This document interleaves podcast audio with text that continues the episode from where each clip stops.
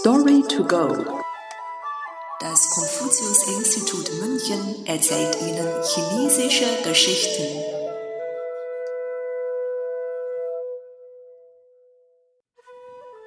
Spenden aus Verachtung. Jielai Zhi Aus Buch der Riten. Unter dem Sandelholzbogen bearbeitet von Zhao Yan.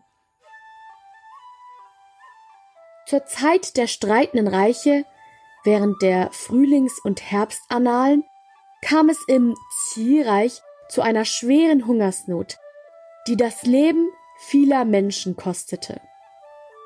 Damals beschloss ein adliger Sklavenhändler namens Qian Ao, sich an den Straßenrand zu setzen um der armen Bevölkerung Essen zu geben. Eines Tages lief ein sehr hungriger Mann an Qian Ao vorbei. Er hatte abgetragene Schuhe an den Füßen und schleppte seinen schwachen Körper nur mit Mühe und Not voran. Als Qian Ao den Mann sah, nahm er eine Schüssel mit Essen in die linke und eine Suppe in die rechte Hand und rief dem Mann arrogant zu Hey, komm und iss. Xian Ao dachte, dass der Mann ihm sehr dankbar sein würde.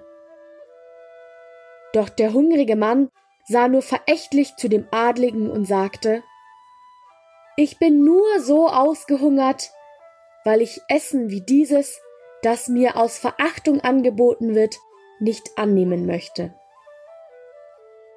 Qian Ao erkannte seinen Fehler und entschuldigte sich schnell. Doch der Mann lehnte das Essen trotzdem entschieden ab und verhungerte schließlich am Straßenrand.